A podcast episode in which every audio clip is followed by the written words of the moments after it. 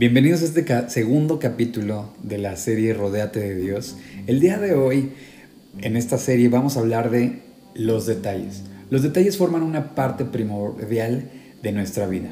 A menudo los detalles suelen ser esas pequeñas cosas a las que no les damos tanta importancia, pero que si vamos acumulando empiezan a tener gran peso en nuestra vida. Hay gente incluso que en Estados Unidos o en, en inglés dicen, el diablo está en los detalles. Y no hay casualidades. La razón por la cual los ataques siempre vienen en los pequeños detalles puede ser desde un clavo ponchando una llanta, puede ser también en, una astilla, si te has astillado la mano, te has astillado un dedo con madera, pues eh, puedes tener una, una espina, te puede ocasionar dolor. Lo mismo, si eso lo traduces a una enfermedad, a lo mejor un pequeño virus o un resfriado pequeñito que incluso ni siquiera podemos ver, puede hacer que el mundo completo se detenga. El día de hoy justamente vamos a prestar atención en los detalles, pero en los detalles de nuestra vida, en los detalles de nuestro corazón, en los detalles que hacen las cosas importantes. Entonces, espero que te guste este capítulo y para arrancar, quiero justamente compartirte ese ejemplo. ¿Cuántas veces hay una pequeña molestia o un pequeño detalle que nos arruina el día? Yo me acuerdo muy bien que, por ejemplo, hace unos años me empezó a doler un diente. Era un diente que no se me caía y no se me caía y ya estaba el otro diente creciendo encima de él y de repente ya no aguantaba el dolor y me empecé a aflojar el otro diente como ayudándole a mi cuerpo que lo sacara. Tuve que llegar al doctor porque ya de verdad no aguantaba el dolor y me lo tuvieron que sacar. Es increíble como una pedazo, como una pieza tan pequeña tan, tan insignificante, podríamos decir, tan pequeña de todo el cuerpo humano, puede ocasionar tanto dolor. Si tú has pasado por algún problema bucal, seguramente sabes de lo que te estoy hablando. Y los detalles son exactamente de esa forma. Los detalles son importantes y hay que prestarles atención. Por eso, si tú te vas a rodear de Dios, no necesariamente tienes que fijar tus ojos en las cosas impresionantes o en las cosas enormes. Dios va a ir trabajando y va a ir puliendo tu vida desde los detalles más insignificantes, como cederle el paso a alguien más, como pedir perdón, como guardar silencio en ocasiones cuando alguien te insulta, como no tener represalias, etc. Muchas veces los pequeños detalles son los que afirman las grandes acciones y son los que hacen la diferencia en la vida de un creyente.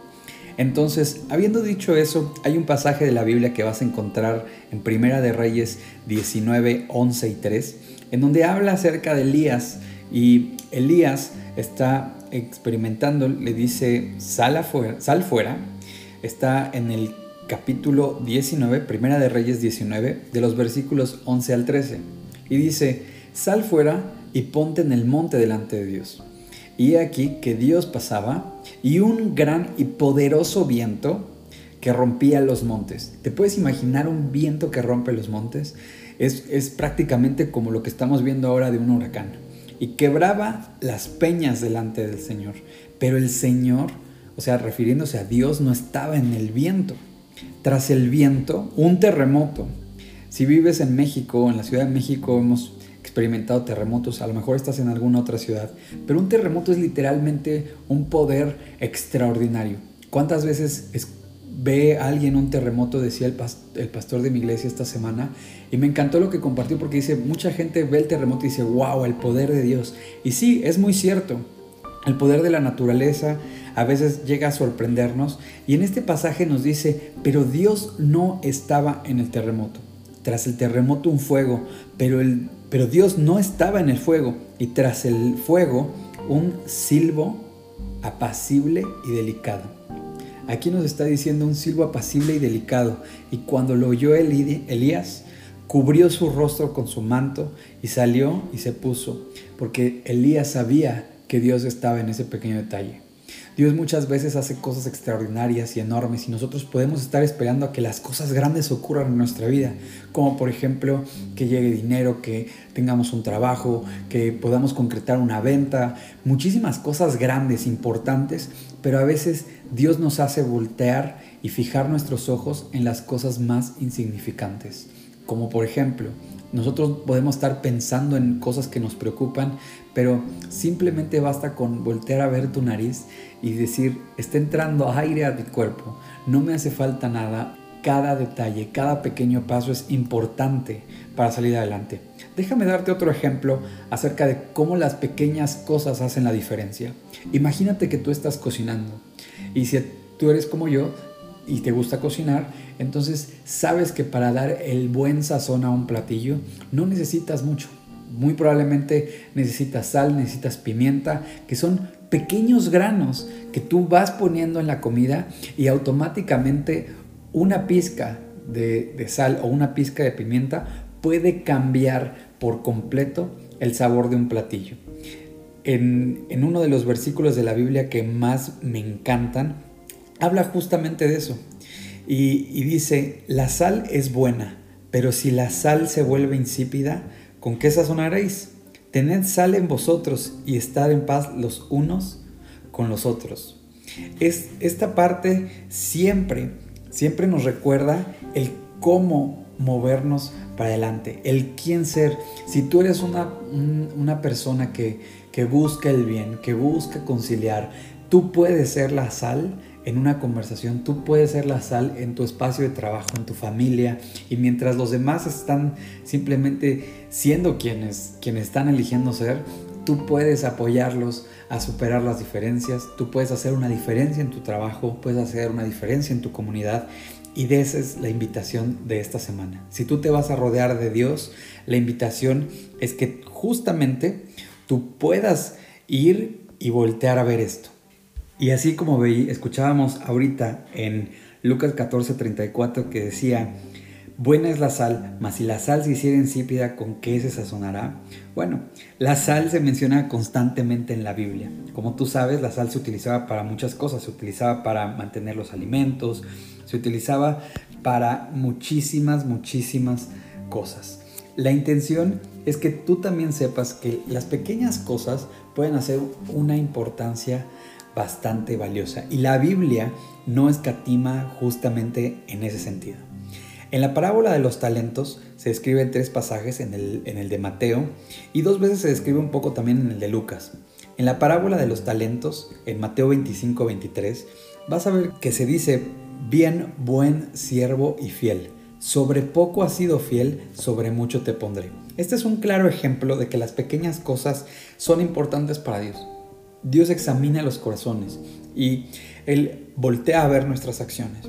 Si nuestras acciones, por muy pequeñas que sean, son para edificarlo, son para dar gloria también a Dios, para apoyar a otras personas, para hacer el bien, esas acciones forman parte de una cadena interminable de cosas que te van acercando a Dios cada vez, cada día más. Entonces, no dudes en que todas las cosas, las acciones que tú tienes, en todas las cosas que vas poniendo en tu vida, las elecciones que estás tomando, ya sea en tu trabajo, ya sea con tu familia, cuando decides acercarte a Dios, van poco a poco edificando tu vida. Y eso es súper importante. Eh, más adelante, también en Lucas 6, perdón, en Lucas 16, 10, él dice, el que es fiel en lo poco, también en lo más es fiel. Aquí la Biblia es muy clara con esto. Y en lo que en lo muy poco es injusto, también en lo más es injusto. Hay, hay una frase que en lo personal me encanta que dice, tú puedes conocer más a una persona en 30 minutos de juego que en 30 años de vida. E, es, es un claro ejemplo, y la Biblia lo, lo marca también en este pasaje, que en como tú te conformes en, tu automático, en las cosas pequeñas, muy probablemente vas a ser así. Si tú mientes en cosas pequeñas, muy probablemente cuando lleguen cosas grandes te vas a ver orillado también a mentir. O si tú, por ejemplo, eh, te, te, dejas llevar rápidamente por las emociones con cosas pequeñas, como puede ser a lo mejor un dulce, ni preguntarlo con tus relaciones interpersonales. Entonces es importante voltear a ver los detalles porque los detalles nos van forjando como seres humanos. Los detalles son temas muy importantes acerca de nuestra vida que no podemos pasar nada más desapercibidos. No podemos dejar nada más esos detalles a la deriva y, fingir que no están ahí. Tú puedes decir, bueno, no pasa nada. y esto es exactamente igual que las adicciones. Tú puedes decir, bueno, una es ninguna ¿no? ¿Cuántas veces hemos escuchado esa frase? Y es, eso es lo mismo que dice una persona con las drogas. con las drogas una persona dice, bueno, no te va a pasar nada, es, es nada más una fumada. Oye, o no te va a pasar nada, es nada más una copa. No te va a pasar nada, es nada más un, un jalón, o es nada más una inyección, o es nada más un shot, o es nada más algo. Pero en el momento en el que empiezas, si te das cuenta, siempre el primer paso que te va alejando de Dios, cuando menos te das cuenta, la carrera ya terminó. Es súper importante que prestes atención en los detalles, que prestes atención en la gente que te rodea. Cosas tan insignificantes como qué clase de amigos son los que escoges para ti, qué clase de personas son con las que te rodeas. Entonces, todos esos detalles de tu vida van haciendo que tu vida cada día esté más completa. Y bueno, cuando avanza también el capítulo de Lucas, eh, después en el capítulo 19-17, perdón, en el libro de Lucas, no en el mismo capítulo, pero en el 19, dice, está bien, buen siervo, cuanto en lo poco has sido fiel, tendrás autoridad sobre 10 ciudades.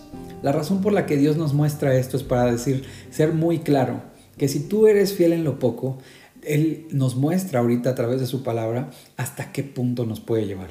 10 ciudades no es cualquier cosa. Entonces, la Biblia es muy clara y sí habla de las recompensas y sí habla de forjarte como, como un líder, como un, como un hombre, como una mujer que es capaz de discernir entre lo que lo acerca a Dios y lo que lo aleja de Dios. Y la idea también de este capítulo es que tú puedas avivar los detalles en tu vida, por pequeños que parezcan todas aquellas decisiones que vas tomando poco a poco, que te van acercando a Dios, también cuando menos te des cuenta, te vas a dar cuenta de que tu vida es completamente distinta. La invitación es a poder mirar atrás y decir, valió la pena el camino. Y si tú no has invitado a Cristo a tu corazón, hay una oportunidad que tienes el día de hoy. Dios está llamando a la puerta de tu corazón. Dios quiere ir transformando todos los detalles de tu vida e irla llenando de detalles maravillosos en tu vida. La vida de un ser humano no puede estar rodeada de cosas, sino tiene que estar rodeada de detalles y Dios tiene preparada una serie de detalles para ti, que si estás, por supuesto, abierto a la posibilidad de invitar a Dios a vivir a tu corazón, Él te los va a ir mostrando. En el capítulo de Apocalipsis 3:20 vas a encontrar una frase que en lo personal a mí me encanta y que describe exactamente lo que yo te estoy diciendo. En este, en este versículo de 20 de Apocalipsis dice, he aquí, yo estoy a la puerta y llamo. Si alguno oye mi voz y abre la puerta, entraré a él, cenaré con él y él conmigo. Dios está llamando a la puerta de tu corazón. Dios quiere transformar tu vida y llenarla de detalles.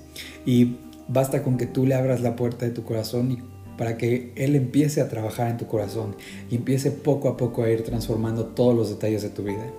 Si tú estás listo para tomar esta decisión, no tienes que hacer absolutamente nada. Simplemente ahí donde estás, puedes hacer una oración cerrando tus ojos y siguiendo las palabras que yo voy a decir a continuación.